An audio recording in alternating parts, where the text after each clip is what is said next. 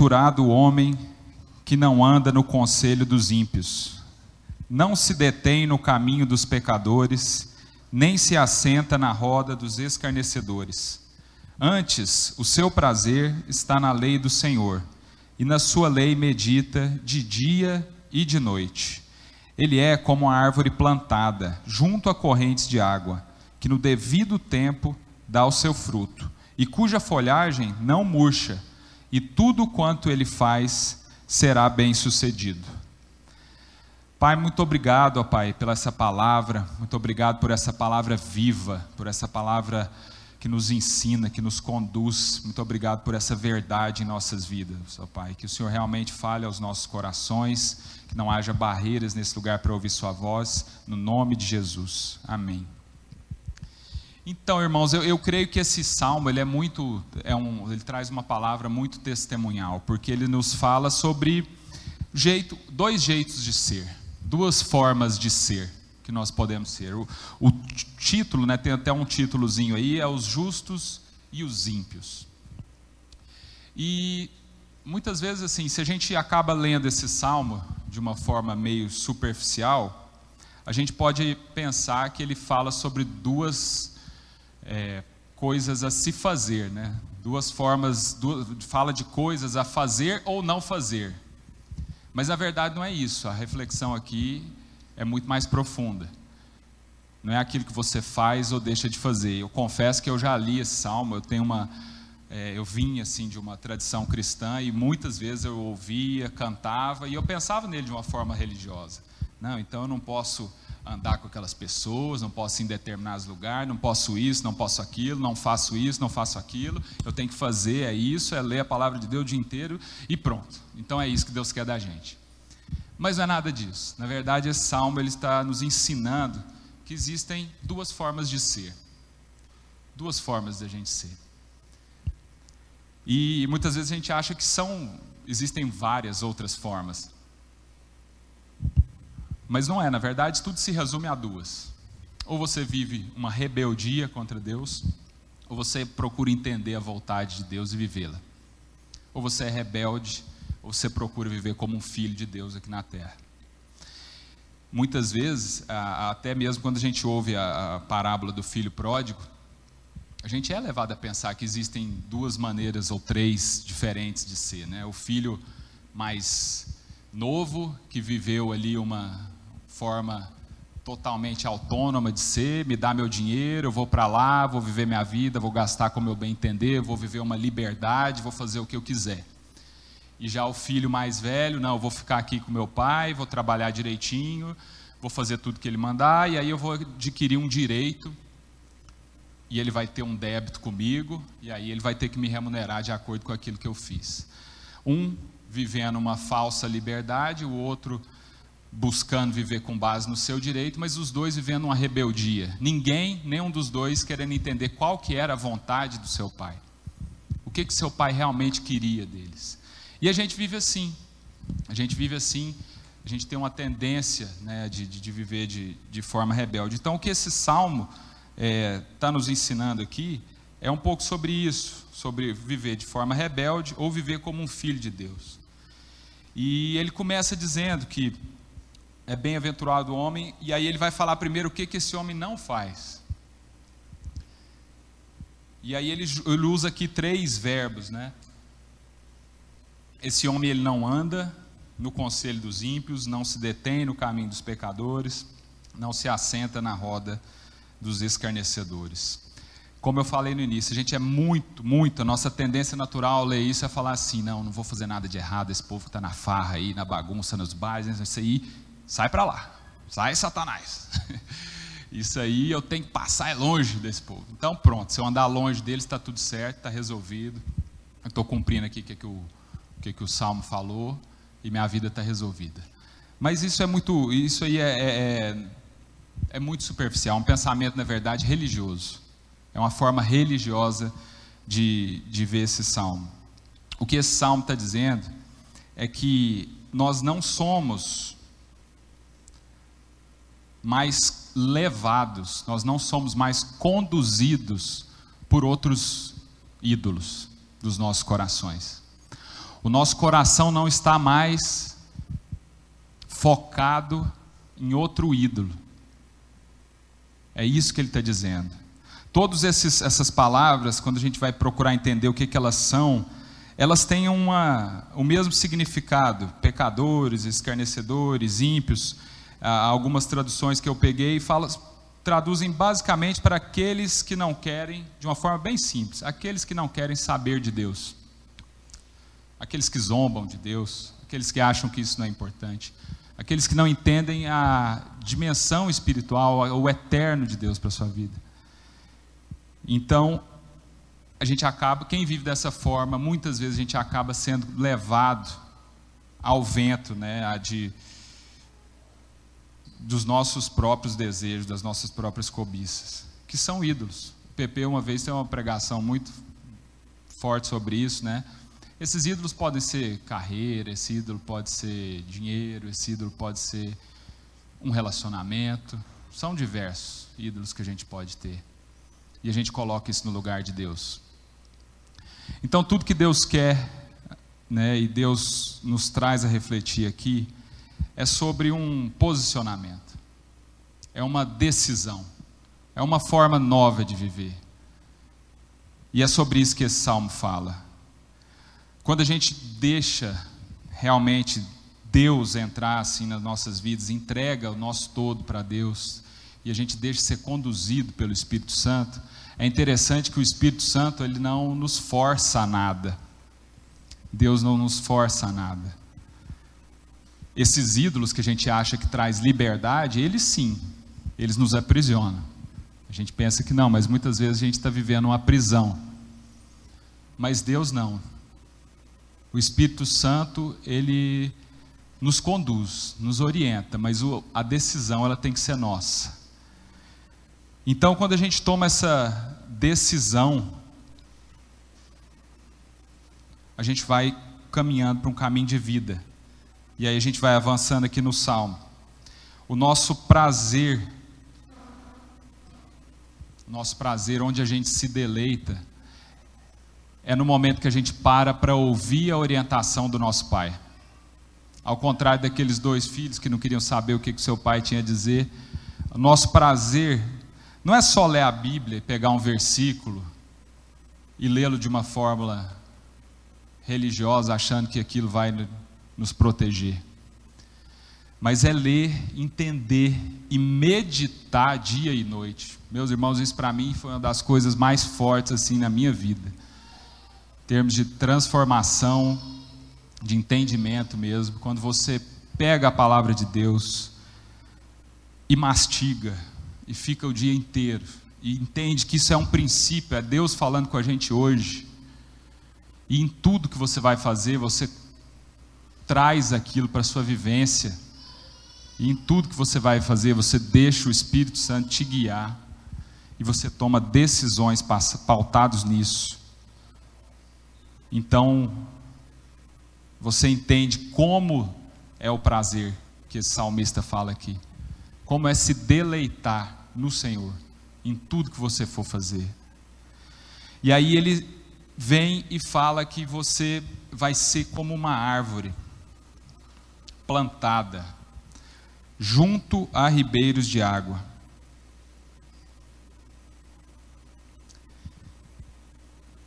Árvores plantadas junto a ribeiros de águas, que no devido tempo dá o seu fruto. A gente estava esses dias fazendo a minha mudança, os irmãos aqui me ajudando a carregar, e a gente meditando sobre esse salmo. O que, que significa isso, né? Assim, no devido tempo dá o seu fruto. Isso é muito forte. Porque o que a gente tem escutado aí no mundo, aí fora, nos discursos, é basicamente que você tem que dar fruto o tempo todo. Que você tem que dar resultado o tempo todo. Que você tem que ter um desempenho 100% o tempo todo. E todo o tempo te exigem isso, te cobram isso. E parece que você não fizer, se você não tiver a mil por hora, rodando a 200 e gerando e dando fruto e acontecendo, e você está errado. A gente comenta isso muito lá em casa, eu e a Isabel. E o que a Bíblia está dizendo aqui é que não é toda hora que você vai dar fruto, mas você vai ser o que? Relevante, você vai ser pertinente, pontual, no devido tempo, no tempo certo. Se você for esse homem, essa mulher, posicionado segundo a vontade de Deus, se você entendeu isso para sua vida, se você está deixando ser conduzido pelo Espírito Santo, se você medita nessa palavra, ouve a orientação do seu Pai de dia e de noite, e está ali postado, posicionado, no devido tempo, no tempo certo, você vai dar o seu fruto. Nós não precisamos ter essa ansiedade, essa loucura. Nós temos conversado muito sobre isso aqui na igreja. Isso é uma mentira que nos é contada. Essa é a primeira mentira que o diabo contou para o homem. Que é no dia que você comer dessa fruta, você vai ser. No dia que você fizer alguma coisa, você será. E o que Deus nos fala o tempo todo, e também através desse salmo, é o contrário: você é já. Você é um filho de Deus, vivendo como um filho de Deus, como essa árvore plantada junto a ribeiros de água, no devido tempo, na estação apropriada. Você vai frutificar. Em nome de Jesus. Nós não precisamos ter essa ansiedade. Nós podemos, e assim, nossa casa aqui hoje está para testemunhar disso. Porque eu já fui uma pessoa muito aprisionada por essa ansiedade. Muito, muito mesmo muito pela ansiedade daquilo que é só o aparente, daquilo que é só a capa, daquilo que é só supérfluo mesmo, financeiro, material.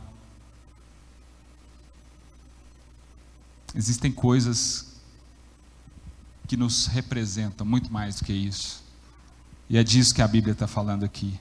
Então nós somos pertinentes. O Filho de Deus, ele é sempre relevante quando ele está assim bem postado. Ele é como a árvore plantada que dá a, o fruto no devido tempo e cuja sua folhagem não murcha. Isso também é algo muito forte. São alguns princípios básicos para a nossa vida. A folhagem não murcha quer dizer que vai passar inverno, primavera, outono, verão, e a árvore está lá, firme. Nós não somos suscetíveis. Nós temos meditado muito sobre isso daqui também. As circunstâncias, elas não mais nos abalam, nós não saímos desesperados porque o cenário está ruim. É outra cultura que a gente ouve muito aí, os cenários, as previsões. E aí isso vai nos abalar, e aí a gente não vai sair de casa agora por conta disso. Não, isso não me abala mais a minha folha não murcha de acordo com as estações. Eu me mantenho ali firme, como um filho de Deus.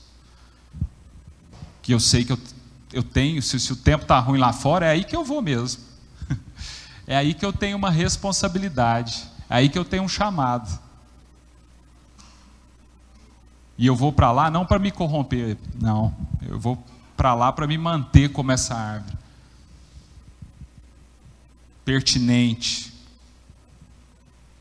constante. A palavra é constância. Constância.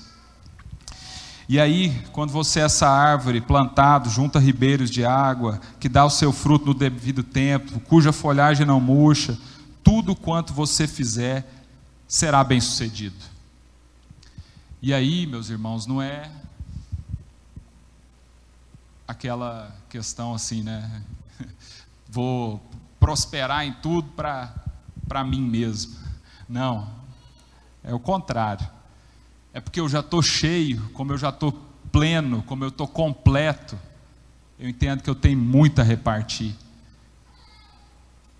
E quando eu tenho muito a repartir, tudo que eu faço é bem sucedido. Eu já fui abençoado, então vou ser um abençoador.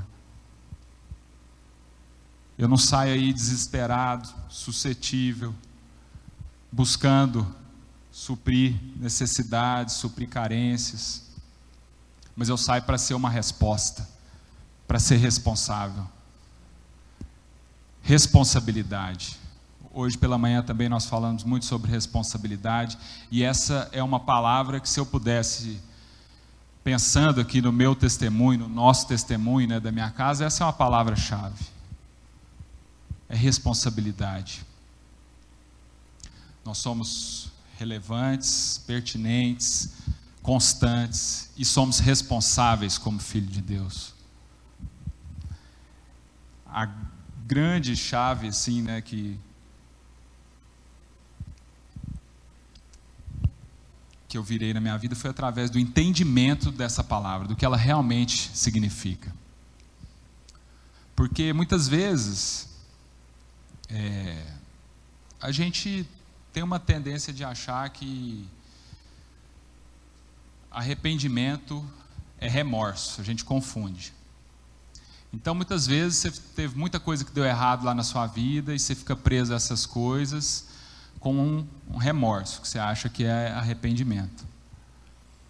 Mas o arrependimento verdadeiro, ele produz ação, ele produz transformação de entendimento, ele produz, ele gera movimento.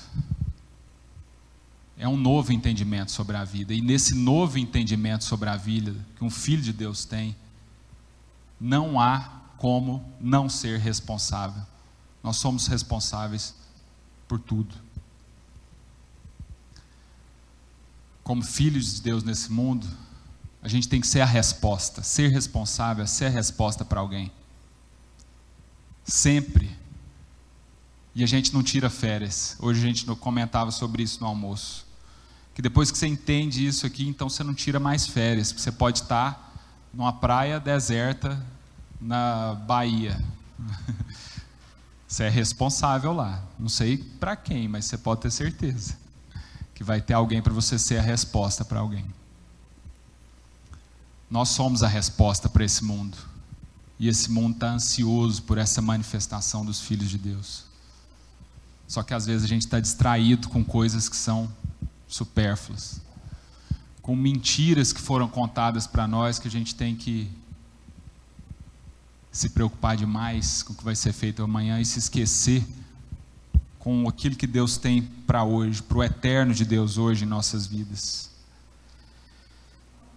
Então, hoje, esse salmo, ele traduz bem tudo que a nossa casa veio passando ao longo dos anos, todo o entendimento que foi sendo transformado e tudo que a gente procura e quer ser lá em Anápolis também agora.